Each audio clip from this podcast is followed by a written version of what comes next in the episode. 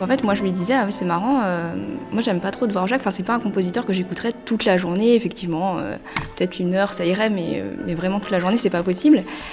Et elle me disait, oui, moi, c'est même là, travailler Dvorak, j'en peux plus. Enfin, c'est, enfin, surtout ce trio-là, j'ai rien à jouer, j'écoute les autres. Et puis, c'est pas intéressant comme musique, c'est une musique, c'est tout le temps pareil. Et, on était toujours d'accord. On disait, ah oui, c'est effectivement, c'est un style très reconnaissable. Et là, je lui ai dit, mais je pense que quand même, euh, ce qu'on peut euh, reconnaître à Dvorak, c'est que finalement, il, a créé énormément de tubes. Enfin, les plus néophytes connaissent quand même euh, peut-être un extrait de la Symphonie du Nouveau Monde, la Sérénade pour cordes. Elle m'a dit, bah ouais, mais c'est justement ça qui prouve que c'est une musique creuse. Et du coup, c'est pour ça que moi, j'aime pas cette musique, parce qu'il se passe rien. Si les gens qui, qui, sont pas forcément intéressés par la musique aiment Dvorak, c'est quand même la preuve que c'est pas un compositeur intéressant. Et, moi, c'est justement là, je me disais, bah, c'est peut-être là où il est génial, c'est peut-être euh, le fait qu'il arrive à intéresser des personnes qui, n'aiment pas forcément la musique de cette époque-là. Et euh, donc c'est là qu'un petit conflit s'est créé, en fait. Mais euh, que l'analogie, le parallélisme va parfois très loin dans le détail. La musique classique et au-delà. C'est l'heure métaclassique avec David Christoffel. Dans la série, on ne peut pas plaire à tout le monde, tous les compositeurs ne sont pas égaux. Certains passent pour plus clivants que d'autres, et si les grandes œuvres de la modernité musicale semblent avoir gagné leur importance dans la force du scandale qu'elles ont pu produire, les grandes œuvres de l'âge classique ont au contraire conquis leur statut de chef-d'œuvre dans leur capacité à plaire à presque tout le monde. Bref, tout se passe comme si le consensus et le dissensus étaient devenus des critères de jugement esthétique, comme si le consensus était une valeur héritée du XVIIIe siècle et le dissensus un gage de réussite à l'âge moderne. Pour voir comment ces catégories sont encore très actives, comment les formes musicales peuvent en garder quelques stigmates, nous recevons Isabelle Barberis, auteure de l'essai L'art du politiquement correct paru au PUF en 2019, et Théo Bello, critique musical pour Vanderer et traducteur de l'œuvre du musicologue américain Charles Rosen.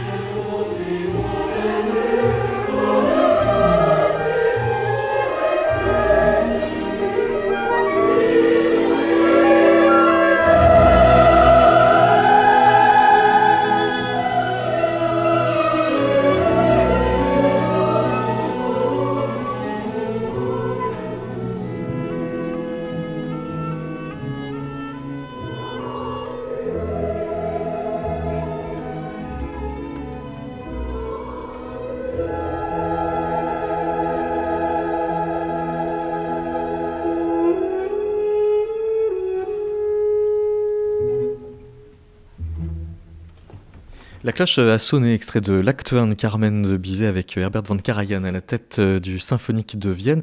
Bonjour Isabelle Barberis. Bonjour. Dans l'art du politiquement correct, vous évoquez une production de Carmen de 2014 euh, du West Australian euh, Opera, production purement et simplement annulée pour des raisons anti-tabagiques. Ça laisserait penser que donc on est moins libre en 2014 à l'opéra que en 1875 au moment de la création de l'opéra de Bizet? Euh, alors je ne sais pas si on est moins libre parce que Bizet, me semble-t-il, a, eu, euh, a eu fort à faire. Alors pas pour, euh, le, pas pour Carmen, mais pour l'Arlésienne. Il a rencontré énormément de difficultés pour que son opéra, qui désormais est un, est, un succès, est un, est un air très populaire. L'opéra français le plus joué, je crois bien. Oui, Et, mais pour, à l'époque, pour le faire reconnaître par, par les Parisiens, par le milieu parisien, et précisément, en fait, Bizet avait fait une sorte d'appropriation euh, culturel parce qu'il avait, euh, euh, il, il, avait retravaillé, il avait importé un air du, sud de, du sud de la France qui avait été jugé de très mauvais, goût par, eh bien, un petit peu par ceux qui, dictaient, qui dictaient les bienséances dans le, dans le milieu parisien. Ça veut dire qu'il y avait une, une guerre des légitimités Il y avait déjà une guerre, une, guerre des, une guerre des légitimités, une guerre, une guerre des authenticités. Est-ce qu'il faut se choquer que les anti-tabac se choquent des cigarières Euh, on, peut, on, peut se, euh, on, peut commencer effectivement à, à, s'inquiéter de ce type de pression quand euh, leur ressort exclusif est un ressort moral. Bien évidemment, le théâtre, que ce soit au XVIIIe siècle ou euh, au XIXe siècle regorge de scandales, de cabales dans le sens strict du terme, parce qu'aujourd'hui on a beaucoup affaire à des cabales, on parle souvent de censure, mais ce sont plutôt des cabales en fait, euh, au sens strict, euh, regorge de ce type d'affaires, mais c'était plutôt des ressorts véritablement économiques qui étaient en jeu, des ressorts médiatiques, et, et le, ce que vous avez mentionné comme, comme le, goût du scandale aussi dans, dans le théâtre Tandis qu'aujourd'hui, c'est vraiment la guerre des consensuels. Hein. On a affaire donc à cette espèce de surenchère moralisatrice. Et euh, c'est elle qui, euh, qui devient tapageuse dans les médias. C'est l'hypermorale tapageuse. Donc c'est un paradoxe. Vous, avez relevé le, dictionnaire historique du théâtre de Pougin sur votre compte Instagram tout récemment, Isabelle Barberis. En 1885, il définissait la cabale comme euh, une sorte de conspiration ourdie dans le but de préparer et de provoquer la chute d'une pièce de théâtre, quelle qu'en puisse être la valeur c'est dire suffisamment qu'elle s'adresse plus à l'auteur qu'à son œuvre, euh, puisqu'avant de connaître celle-ci, elle a juré de ne pas la laisser vivre. Oui, et je trouvais cette, euh, cet euh, extrait du dictionnaire très riche de Pougin très intéressant, parce qu'on voit bien aussi que c'est le retour de l'auteur. Hein. Souvent, les cabales sont dirigées contre l'auteur. Alors, ça va être pour des raisons ethniques, pour des raisons nationales aussi, comme par exemple le chorégraphe Hillel Kogan, qui a rencontré énormément de difficultés pour tourner sa pièce We Love Arabs parce qu'il est israélien. Euh, donc c'est aussi le, retour euh, fracassant et tant soit peu caricatural de la figure de l'auteur que pourtant la, la fin du XXe siècle avait quelque peu banni euh, voilà, de ces modèles de pensée. Si ce n'est qu'en 1885, à l'époque de Pougin, on est aussi à l'époque de la claque, donc d'une manipulation de la réception, qui soit négative ou, ou, positive, on est dans la manipulation. Oui, oui. Et par exemple, il y a une célèbre cabale qui est la cabale des confiseurs, qui est très intéressante, puisque les confiseurs de Paris avaient estimé qu'une pièce de théâtre ne les mettait pas suffisamment en valeur. Et, euh, et euh, avait donc ourdi euh, et financé la claque et ourdi une cabale. Bon, mais alors, c'est souvent d'ailleurs, il y, avait la molestation hein, dans, dans, les théâtres, c'était assez violent, mais on voit que c'était quand même ici, c'était sur de la confiserie. Aujourd'hui, ça porte autour de questions qui me semblent un peu plus graves, puisque qui réactivent des idées raciales, par exemple. On va y venir euh, dans le détail tout à l'heure. Théo Bello, bonjour. Bonjour. Euh, en musique aussi, on manipule euh, la réception. En 1905, il y avait eu le procès des siffleurs qui sifflaient des, concertos. oui. depuis quand est-ce que on, intrigue à l'avance sur l'effet des œuvres? Oh, les manipulations du, public, puisque c'est à ça que vous, vous faites allusion, ont existé, euh, existent depuis très longtemps, en particulier à l'opéra, en particulier à l'opéra de Vienne, où elles sont presque devenues un, thème littéraire en soi. Euh, bon, mais euh, si on entend par manipulation quelque chose de, de plus large, c'est sans doute quelque chose de plus de d'assez différent du cas littéraire, du cas du, du, théâtre, même si l'opéra est évidemment partie liée avec le théâtre. Parce que les signifiants qui sont, qui sont mis en, jeu par la création musicale sont évidemment pas aussi directs et n'ont pas des conséquences sociales sans doute aussi directes que pour, pour la littérature. Maintenant, il y a évidemment des œuvres qui, qui ont fait scandale, mais l'idée d'une manipulation, je crois, de la, réception de l'œuvre, c'est pas quelque chose qui s'est tant appliqué à, la musique. En revanche, euh, qui a un lien entre euh, les réceptions des œuvres, et en particulier des œuvres qui ont pu faire scandale à un moment, euh, par les acteurs principaux de la musique, ça, je crois que c'est quelque chose de réel et d'extrêmement important qui n'est pas si facile à comprendre, qu'on a, qui, a besoin d'étudier, euh, et qu'on a besoin d'étudier pour euh, essayer de comprendre ce qui fait qu'une œuvre devient légitime dans, dans l'histoire de la musique, ce qui est une chose qui ne va pas de choix du tout. J'insinue en ouvrant l'émission que euh, on pouvait avoir intérêt à faire scandale pour les biens de l'œuvre, mais seulement à l'époque moderne. Est-ce que c'est si vrai que ça? Oui, je crois que c'est assez vrai. ça commence avec Schoenberg ou Oh, ça commence avec Wagner, sans doute. On pourrait même dire que ça, ça commence avec Beethoven. Mais en fait, je pense que ce ne serait pas vrai parce que euh, le cas Beethoven est très particulier et donne lieu à énormément de malentendus. Euh, il est courant aujourd'hui, si, par exemple, il y a eu une exposition il y a, euh, il y a deux ans, je crois, à la Philharmonie de Paris, sur la, la, figure du génie beethovenien, qui était tout à fait à l'image, qui était très bien faite par ailleurs, mais qui était tout à fait à l'image de la façon dont on représente le personnage Beethoven aujourd'hui comme une sorte de, euh, de héros historique, euh, qui serait de mythe euh, sur deux plans, c'est-à-dire quelque chose de très classique qui est le mythe du, euh, du créateur, du créateur d'un nouveau langage, d'un nouveau style, mais aussi et surtout le mythe de la subversion. Le mythe de la subversion à l'égard des traditions, à l'égard de ce qui est établi, à l'égard de l'establishment, y compris sur un plan social et politique, euh, ce qui est assez facile à, mettre en scène avec le, le, Beethoven d'abord séduit par Napoléon euh, et par la Révolution française, avant de se retourner vers le tyran Napoléon, etc. Euh, la musique des Lumières. Mais finalement, c'est une image assez dégradée de ce mythe qui nous parvient dans les représentations d'aujourd'hui, puisque finalement, c'est une sorte de représentation marketing qui consiste à, à mettre la tête de Beethoven sur des crayons de couleur ou... Oui, à dire casser les codes. Bon, c'est-à-dire que c'est la, la, communication classique du, du, manager et du, de, de, de, la, la Startup Nation. On pourrait dire aujourd'hui, bon, soyez libre, cassez les codes, ne suivez aucune règle. C'est ce que mm. dit Emmanuel Macron, donc c'est pas très subversif, si vous voulez. Et, Parce que disruptif est devenu institutionnel? Voilà, donc Beethoven était disruptif, si vous voulez. Mais, mais euh, ça, c'est une manipulation. Mais alors, il y a, y a, dès lors qu'il y a, euh, si ce n'est euh, disruption, dès lors qu'il y a une espèce de mm. subversion, il y a une division entre ceux qui suivent et ceux qui suivent pas.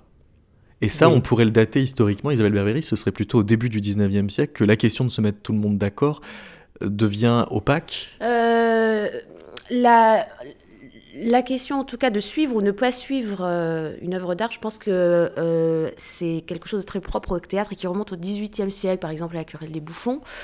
Euh, et aussi au temps des privilèges royaux sur les théâtres, qui se faisaient énormément de concurrence. Hein. Au départ, la concurrence, n'était pas tant économique quand même, enfin elle était économique, mais elle était aussi énormément symbolique et politique. Euh, et ensuite, le, bah, système euh, évolue au 19e siècle, devient plus nettement économique, et l'apparition, on peut dire que l'apparition quand même du mélodrame, euh, c'est l'apparition dans le sillage hein, du drame euh, euh, naturaliste à la Diderot. c'est la, création d'une forme éminemment consensuelle. Hein. Et ces formes consensuelles, alors, cette espèce de retour du mélodrame, euh, ces formes euh, lacrymales, euh, extrêmement manichéennes aussi dans leur discours aussi font un retour aujourd'hui qui va de pair très étrangement avec la, violence de ces cabales moralistes. eh bien, elles produisent aussi en creux une sorte de, vague comme ça, de, retour du larmoyant, du mélo, du manichéen, finalement, puisque c'est la seule forme autorisé et qui n'offense personne. Voilà. S'il doit y avoir un compositeur consensuel euh, parmi tous, c'est euh, probablement euh, Mozart. Or, en préparant cette émission, je me suis aperçu que sa production date exactement de l'émergence de l'expression politiquement correcte que vous analysez, Isabelle. Donc, on va en reparler après avoir écouté quelques mesures de Mozart que vous avez choisies, Théo Bello.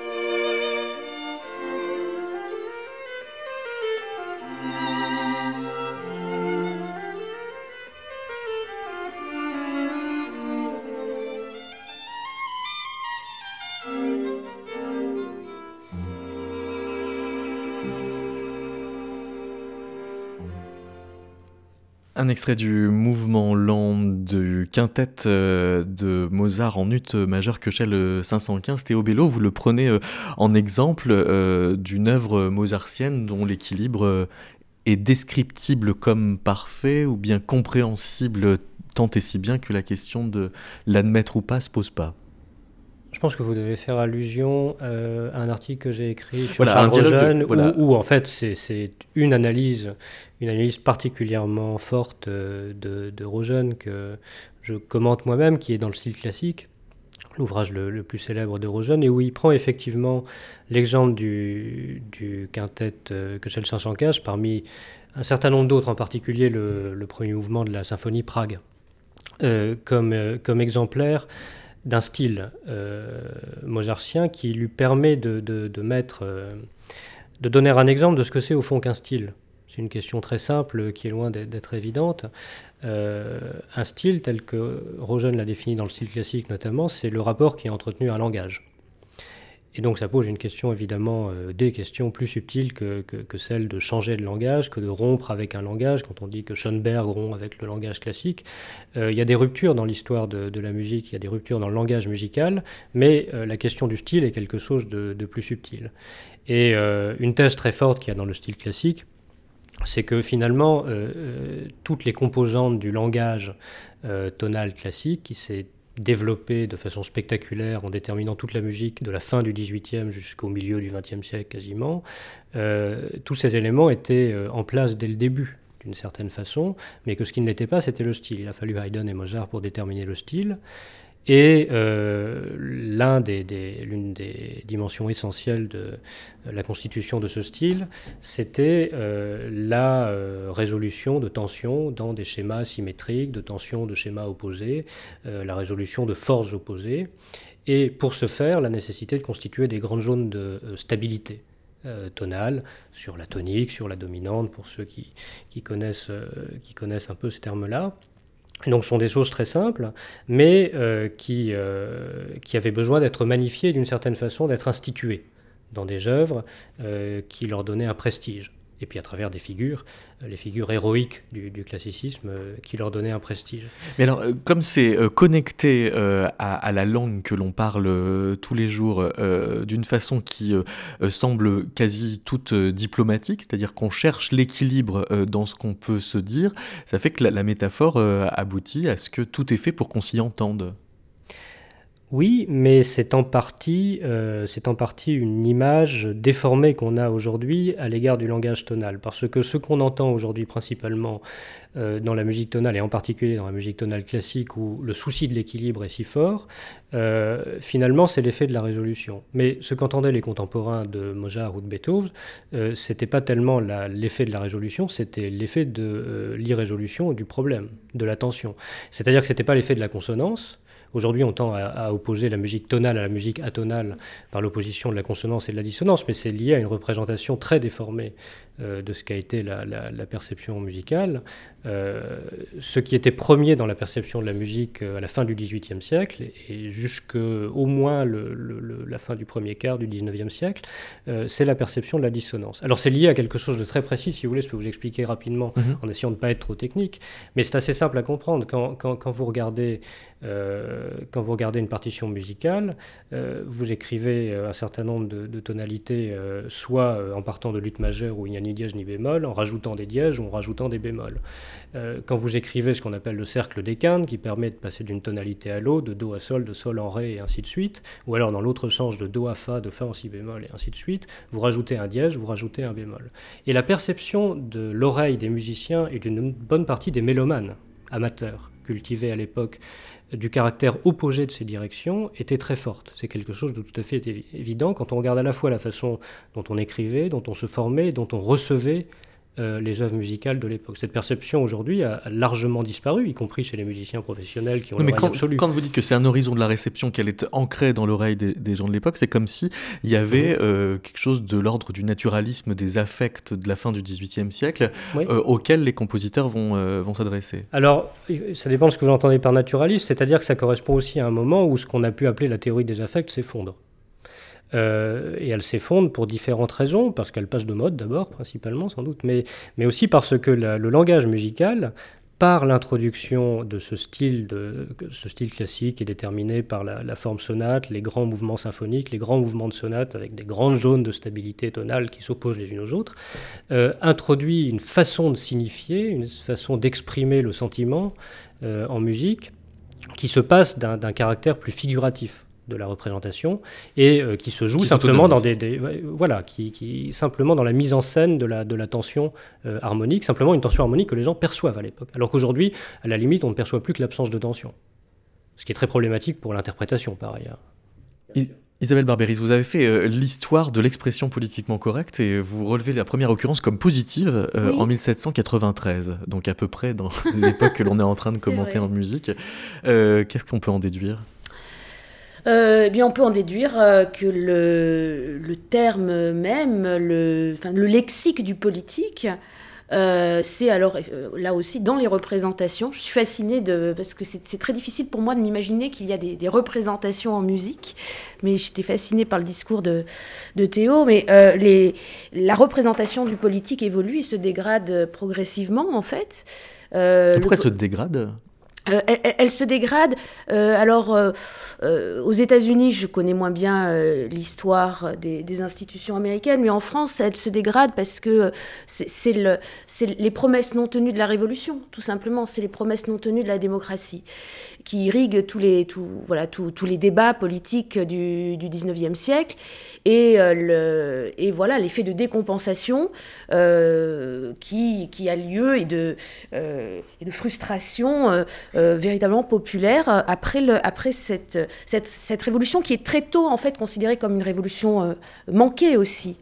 et donc le politique va se dégrader, va devenir progressivement synonyme d'une sorte de, simulacre, donc de lui-même de théâtre et de, de, de, simulation.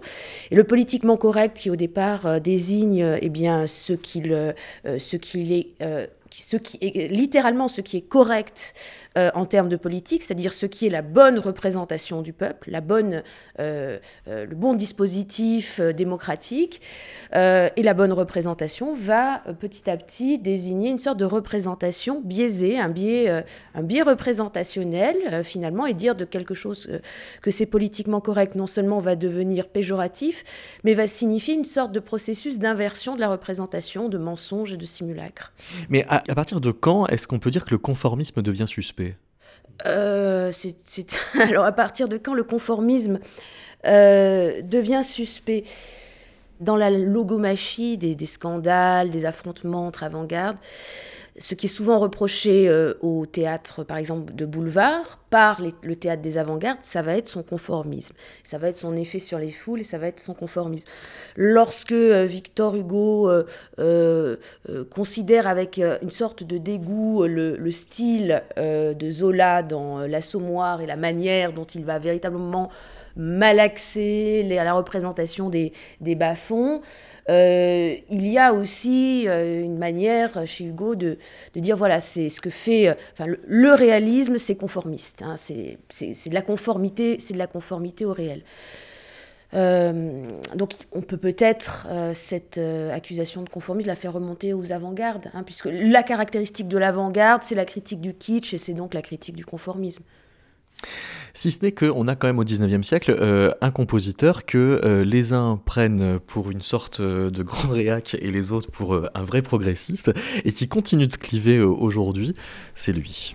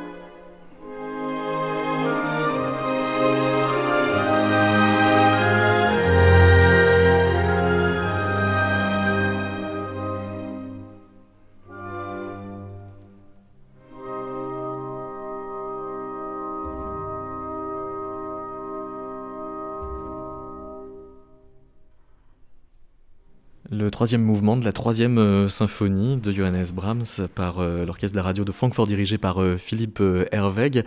Théo Bello, Brahms, il focalise des discours très antagonistes quant à savoir ce que c'est que progresser en musique. Bah, en tout cas, ça, a été le cas. Je suis pas sûr que ce soit encore le cas aujourd'hui, mais à la limite, c'est une mauvaise chose parce que Brahms est plutôt un cas de compositeur qui est devenu consensuel. Hmm. après ne pas l'avoir été du tout. Euh, aujourd'hui, bon, euh, il est devenu. Vous dites, Brahms, mais, mais finalement tout le monde aime Brahms, j'ai l'impression, et c'est très bien. Ah non, non, non, on a des déclarations anti-Brahms euh, régulières. Vous pensez qu'on a encore beaucoup de déclarations anti-Brahms On, a l'ancien directeur du Conservatoire de Paris, Bruno Mantovani, qui dit à, tout le monde qu'il n'aime pas Brahms, qui argumente par des arguments très scientifiques pourquoi il ne l'aime pas, et il n'est pas complètement le seul. Enfin, c'est un des seuls grands classiques à comme ça avoir des bah, vous, me prenez au dépourvu, mais finalement c'est intéressant parce que Bruno Mantovani, euh, qui est un compositeur extrêmement talentueux par, bah, par, ailleurs, dont j'écoute euh, des œuvres avec plaisir, euh, mais c'est un peu l'incarnation de, ce qu'on appelle la postmodernité en musique, c'est-à-dire des compositeurs qui se rattachent plus ni à, la tradition, puisqu'on peut l'appeler comme ça maintenant, de l'avant-garde boulésienne, pour le dire très vite, et qui ne s'inscrit pas non plus du tout en faux ou en opposition par rapport à celle-ci. Donc on est passé dans une sorte de, d'aucuns diraient de post-histoire de la musique, etc. Et c'est très intéressant par rapport à cette question-là, parce qu'effectivement, le cas Brahms dans l'histoire de la musique, c'est un cas extrêmement emblématique euh, d'une sorte de dialectique qui a existé euh, depuis le, début du 19e siècle et euh, qu'on a commencé à toucher en évoquant Beethoven tout à l'heure. C'est-à-dire que finalement, il y a un grand paradoxe quand on parle du scandale, de la modernité, du choc du nouveau dans l'histoire de la musique, et pas que de la musique de la poésie aussi par exemple, euh, lorsque vous interrogez euh, les grands contemporains des, grands créateurs révolutionnaires, et souvent les grands créateurs eux-mêmes, en général, ils vous disent qu'ils n'ont fait que, euh, avec différentes variantes, qu'ils n'ont fait que continuer ce qui avait été fait avant eux par d'autres et que euh, et souvent ils en arrivent quasiment à revendiquer une sorte de conservatisme. Euh, c'était le cas euh, par exemple de Schoenberg et c'était le cas de Schoenberg relativement à Brahms, c'est-à-dire qu'il disait qu'il poursuivait l'entreprise de, l'entreprise moderne dans le, la mise à jour du langage musical qui avait été celle de Brahms. Bon, il disait ça par ailleurs vis-à-vis de Schubert, il disait ça vis-à-vis de Beethoven, il disait ça vis-à-vis de Mozart, etc. c'était un peu obsessionnel chez Schoenberg qui voulait absolument ancrer euh, son langage et son style euh, musicaux nouveaux dans la grande histoire germanique de la musique. C'était un enjeu aussi culturel dans un contexte particulier, euh, notamment au moment de l'entre-deux-guerres. Mais au-delà du contexte, il y a cette constante qu'on retrouve chez tous les grands compositeurs de l'histoire de la musique à partir de l'ère classique, du moins, euh, qui consiste à se revendiquer d'un héritage alors même qu'ils font d'une nouvelle tradition ou même un langage nouveau.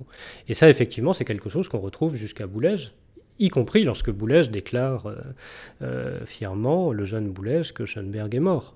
Et quand il dit que Schoenberg est mort, c'est une façon de dire que la grande tradition que Schoenberg a en quelque sorte parachevée euh, la grande tradition de la, ce que Karl Dahlhaus a appelé la musique absolue dans, l'histoire de la musique allemande, euh, est arrivé à une forme de terme, qu'un nouveau cycle commence, et que ce nouveau cycle, c'est celui qui euh, s'est ancré chez Stravinsky, chez Varège et chez Webern, grosso modo, pour Boulez. Mais il y a toujours cette idée de filiation, c'est ça qui est intéressant. que même chez Jean Boulez, même chez Jean Boulez, on se fonde, on se fonde dans, dans, ce qui a précédé. Oui, on trahit la tradition pour mieux l'embrasser ensuite, mais ça, par contre, n'est pas exactement dans les mêmes termes au XXe siècle qu'au XIXe et qui plus est au XXIe non, pas dans les mêmes termes, mais parce qu'effectivement, comme vous, l'évoquiez tout à l'heure, le politiquement correct est devenu l'anticonformisme. Mais ça ne change pas des enjeux qui sont sans doute plus profonds, qui sont les enjeux euh, relatifs au langage lui-même et à la façon dont on arrive à le faire vivre et à le renouveler. Et c'est ça qui est important, je crois, dans quand on parle de Brahms. Pourquoi est-ce que Brahms était considéré comme un moderniste euh, par Schoenberg? Parce qu'il avait le courage de se confronter euh, ça c'est notamment l'interprétation que, que Rogen en, a faite, euh, de se confronter à des problèmes qui étaient restés en quelque sorte des impensés du langage musical à partir de Beethoven. Euh, j'évoquais tout à l'heure l'importance qu'avait eu jusqu'au début du XIXe siècle la perception naturelle qu'avaient le public et les compositeurs de l'époque pour euh, euh, le, caractère opposé de la zone de la dominante et de la sous-dominante, euh, du sens dans lequel on parcourait le, cercle des quintes, cette chose-là, manifestement, s'affaiblit dès l'époque de la mort de Beethoven et de la mort de Schubert, les années 1820, qui, correspondent à ce basculement où, émerge, va émerger la génération romantique de Liszt, de Chopin, de Mendelssohn et de Schumann, et où commence à se développer le chromatisme dans la musique, qui conduira jusqu'à Wagner ce qui était quelque chose de perçu comme naturel est devenu quelque chose de conventionnel. Euh, la tension qui était inhérente au langage musical classique était perçue euh, comme, euh, comme ayant une sorte de source naturelle. À partir du moment où ça n'a plus été perçu comme naturel, ce qui était une convention qui produisait, ce qui était une convention qui produisait ces effets est devenu simplement quelque chose d'académique. et donc la convention s'est dégradée. Et ça, je crois que c'est une observation extrêmement profonde qui peut se décliner, euh, à condition de, le faire d'une façon un peu subtile, euh, à beaucoup de phénomènes dans, l'histoire de la musique et de l'histoire des arts en général. Le bibliothécaire et éditeur euh, Omer Corlet a lu vos écrits, Isabelle Barberis et Théo Bello. voici ce qu'il interroge. Oui, bien évidemment, comme tout un chacun, j'ai été euh, au fait des, polémiques qu'il y a eu autour euh, de Philippe Brunet, euh, des, des, suppliantes et, des Blackfest. Alors, évidemment, si on regarde le débat tel qu'il s'est fait, j'ai eu l'impression que quand on parlait qu'ils étaient ces, jeunes acteurs dans, l'action d'interrompre la, la, situation, on nous les a posés comme étant dans le politiquement correct ou dans le bien-pensant J'ai quand même un doute, puisque si j'observe les choses, ça veut dire la lecture de la presse, l'écoute de France Culture et des autres radios, France Inter et autres, j'ai pu constater qu'ils étaient dans une position de dissensus. Ils n'avaient pas autour d'eux, je dirais, une écoute majoritaire, mais c'était bien une opération en soi de, commando, qu'on pourrait presque dire, une opération de, de, de dissensus. Et là, par rapport à un consensus, puisque toute la réponse euh, qui est sortie de la communauté euh, culturelle en France, ça a été de les condamner immédiatement. Aujourd'hui, effectivement, le phénomène de, racialisation que l'on peut voir chez des, des, jeunes, des minorités, parce qu'on n'est pas en phase de majorité, mais plutôt de minorité, ces minorités prennent parole ou expriment euh, quelque chose qui est de l'ordre du dissensus par rapport au consensus. Alors évidemment, les outils de l'administration, les outils de l'université sont, conséquents. Donc c'est plutôt dans ce cadre-là qu'il faudrait lire, et même par rapport euh, au, spectacle vivant. Étonnamment, si le théâtre public est un lieu où il y a plus de dissensus que dans le théâtre régi par les lois du marché, c'est presque une évidence, euh, sauf si on est dans un régime effectivement plus totalitaire, par exemple la Turquie. Peut-être que ça serait même inversé en Turquie, peut-être que ce serait dans le théâtre privé que se trouverait le dissensus et dans le théâtre public le consensus. Je crois que c'est peut-être dans ce cadre-là qu'il faudrait euh, repenser et peut-être même le réarticuler pour surtout le désaffecter et le rendre euh, lisible.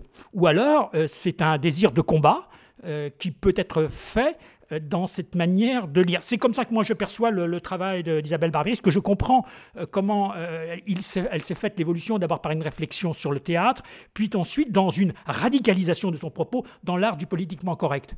et c'est là où moi j'ai un doute. Alors pour revenir, un autre élément qui m'a aussi très intéressé, c'est de Théo Bello, et là qui me renvoie moi à l'écoute musicale précisément, et à ma lecture de Wittgenstein à une certaine époque. Wittgenstein, j'étais un peu toujours gêné euh, de son, ses choix musicaux et de son propos. En gros, j'adhérais à son propos, mais j'adhérais jamais à, à sa, lecture musicale. Moi, je la trouvais euh, plutôt, euh, j'allais dire, ringarde, au sens un petit peu dépassé dans sa manière de s'exprimer. Ça, euh, c'est aussi peut-être un des paradoxes, peut-être dans, notre culture, euh, qu'on euh, on construit un consensus. J'aurais aimé avoir un consensus entre son écoute musicale et sa réflexion philosophique. J'aurais presque aimé avoir une harmonie entre ces, deux éléments. Paradoxalement, sa prise de position musicale par rapport à sa philosophie, à l'attente de sa philosophie, est pour nous vécue comme un, un dissensus. Et en, même temps, j'ai trouvé passionnant l'éclaircissement euh, de, ce paradoxe, de, cette tension euh, qui est aussi euh, intéressante parce que les, parallèles les parallélismes qui sont faits par rapport à, Stravinsky permettent une, une, lecture plus, forte. En même, ça permet de déjouer peut-être ce qui pourrait être une fermeture, un consensus. Alors, avant Théo Bello, que vous nous disiez si le Wittgenstein mélomane est dissensuel par rapport au Wittgenstein philosophe, Isabelle euh, Barberis peut-être répondre sur cette question. Le dissensus serait-il pas finalement bon signe dans le théâtre public, voire complètement naturel? Alors, euh, bon, déjà, c'est un. Effectivement, c'est euh, ce sont des éléments de langage, consensus, dissensus, que je n'utilise pas.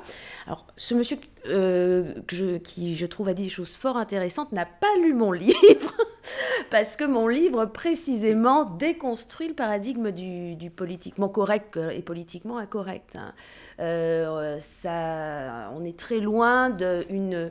voilà, je, je n'éreinte pas euh, le politiquement correct et encore moins pour euh, valoriser le politiquement incorrect, puisque précisément je montre que c'est un jeu de fausses oppositions. Donc finalement, je suis assez d'accord avec, euh, avec son intervention.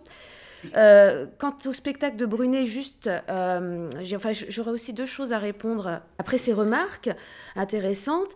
Euh, le spectacle de, Philippe Brunet, et alors je reprends les, termes de, cet intervenant, s'inscrit dans une tradition, la tradition de la représentation du noir en France et en ce sens est consensuel. C'est une tradition euh, qui remonte au XVIIIe siècle et de pièces anti-esclavagistes, hein, et où, alors contrairement à ce que nous raconte à longueur de journée Louis-Georges Tain, euh, alors évidemment c'était des, c'était des pièces de théâtre assez paternalistes, euh, mais où vis-à-vis d'un public qui ignorait à peu près tout ce, qui se passait dans les, dans les îles et, et, et, de, et, de, et de la question de, de l'esclavage et de la traite, qui essayait précisément, c'était des pièces progressistes qui essayaient de faire passer un message au public. Et c'est comme ça qu'a commencé au théâtre la représentation des Noirs en France. Et ce qui est très comique, c'est que ces pièces étaient tellement progressistes qu'elles se faisaient censurer. Donc euh, la censure de la représentation du noir a toujours été réactionnaire en France. Hein, c'est ça qui est important. Alors de, de, comprendre. Euh, et euh, par rapport à ça, finalement, M. Brunet s'inscrit hein, plusieurs siècles après dans cette tradition, on va dire, bienveillante, un petit peu morale, moralisatrice de la, de, de la représentation et de la sensibilisation euh, à ces questions. Euh, et moi, ce que j'ai toujours tendance à dire, c'est que euh, le, discours euh, d'ordre moral, surtout quand il s'est un tout quand il a un petit peu patiné avec l'âge, hein, il a toujours tendance à éveiller ben, plus moraliste et plus moralisateur que soi, et donc à, déclencher cette guerre des consensuels. Et une dernière chose, pour revenir sur cette terminologie qui ne me semble plus du tout appropriée, dissensus, consensus. Finalement, c'est une terminologie, j'ai envie de dire, un peu 68 arde, qui revient à valoriser la transgression, euh, qui revient à... Et euh, aujourd'hui, en fait, il n'y a plus que du dissensus, il n'y a plus que du minoritaire. Hein. Moi, ce qui m'intéresse, c'est plutôt le rapport de la majorité à la minorité. Il n'y a plus que du minoritaire, il n'y a plus... Macron lui-même, hein, euh, on le sait, est devenu président, c'est un président élu manière minoritaire. Euh, donc, euh, on, peut, encore parler de dissensus quand il y a un consensus global.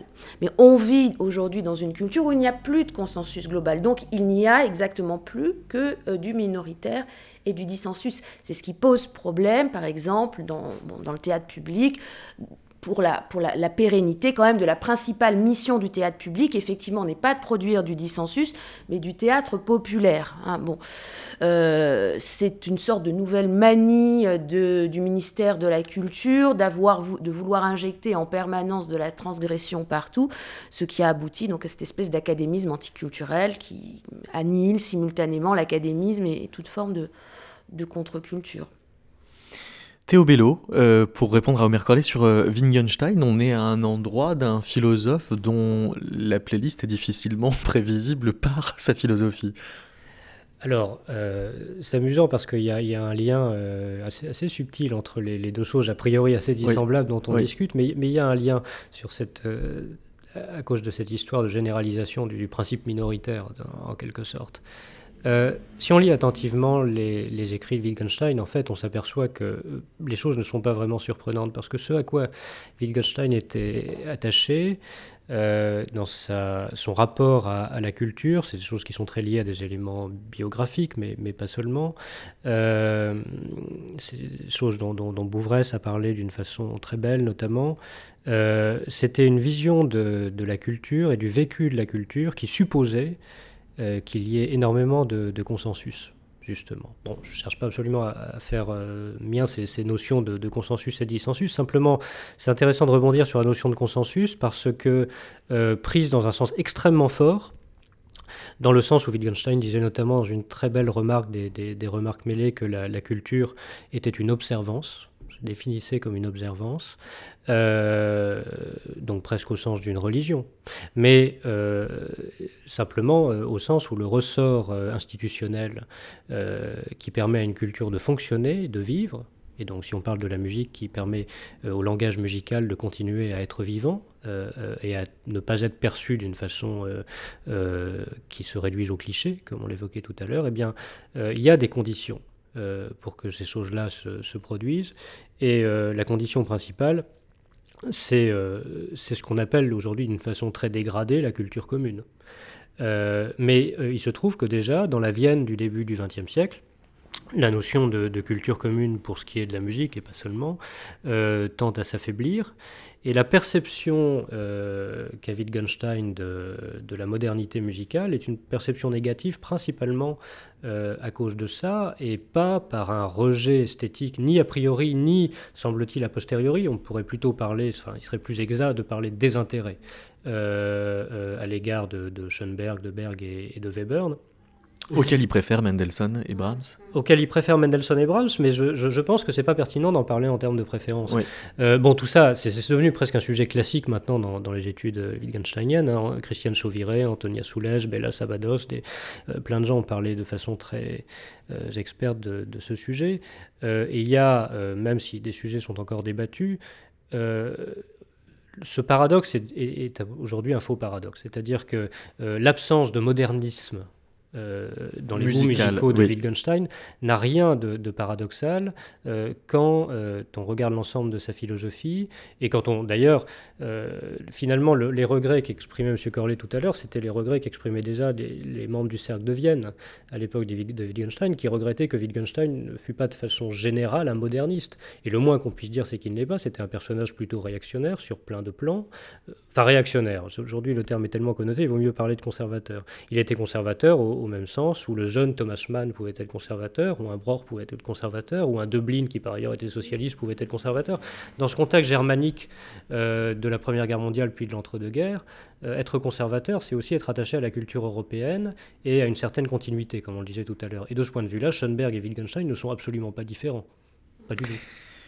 Et merci de la transition. On va finir par euh, Kurt Weill. Vous parlez euh, de l'opéra de Katsu, euh, Isabelle Barberis, dans l'art du politiquement correct, du point de vue de la réception telle qu'elle est analysée par Anna Arendt comme un certain âge du dihilisme avec un nivellement des, des, réceptions. Vous citez Anna Arendt, la populace applaudissait parce qu'elle prenait l'argument à la lettre, la bourgeoisie parce que trompée depuis si longtemps par sa propre hypocrisie, elle était lasse de cette tension et trouvait une sagesse profonde dans l'expression de la banalité qui était sa règle de vie l'élite, parce que la mise à nu de l'hypocrisie était un merveilleux spectacle.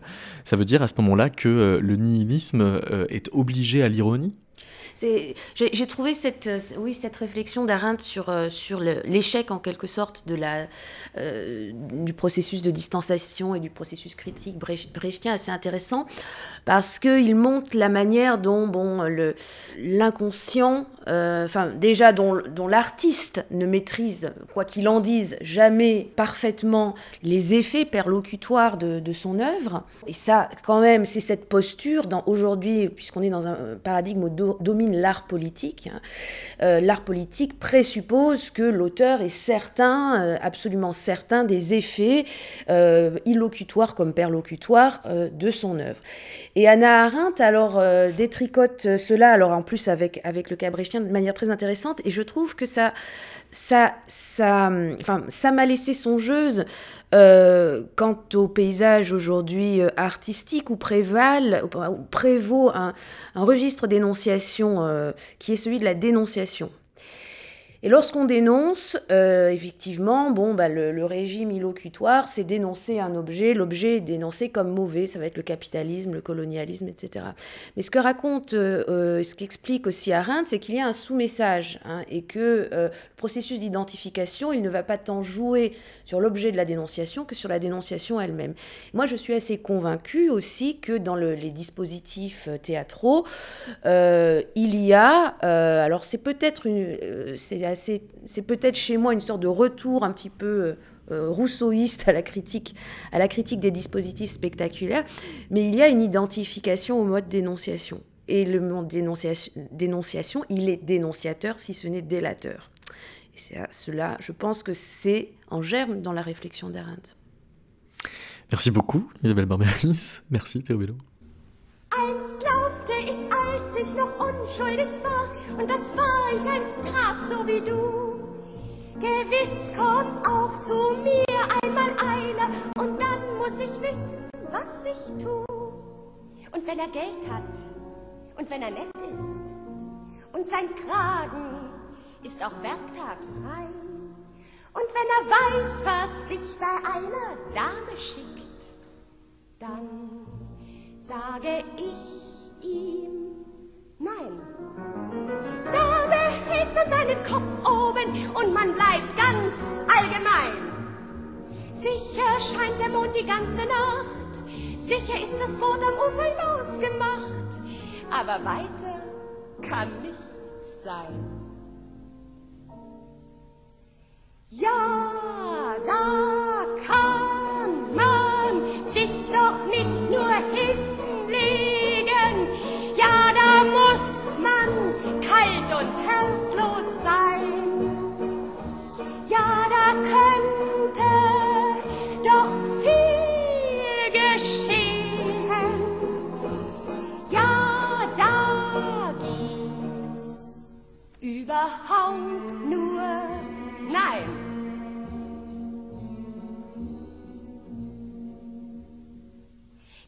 erste, der kam, war ein Mann aus Kent. Der war, wie ein Mann sein soll. Der zweite, der hatte drei Schiffe im Hafen. Der dritte, der war nach mir toll. Und als sie Geld hatten und als sie nett waren und ihr Kragen war auch werktags rein und als sie wussten, was sich bei einer Dame schickt, da sagte ich ihnen nein. Da behielt ich meinen Kopf oben und ich blieb ganz allgemein. Sicher schien der Mond die ganze Nacht, sicher war das Boot am Ufer losgemacht, aber weiter konnte nichts sein.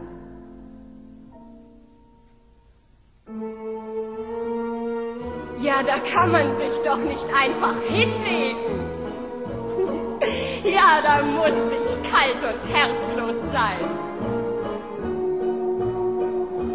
Ja, da könnte doch viel geschehen. Ja, da gab's überhaupt nur Nein. Nein.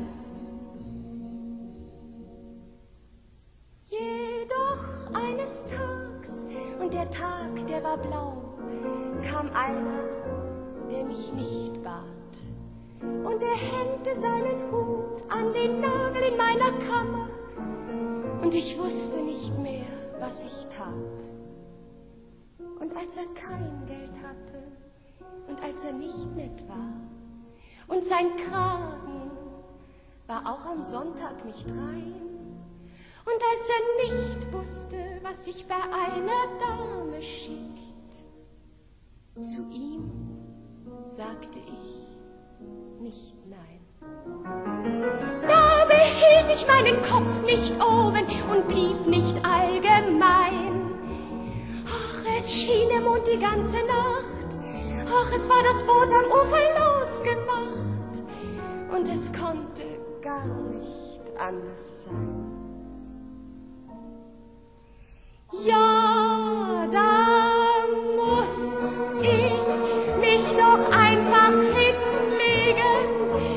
Ja, da konnte ich doch nicht kalt und herzlich.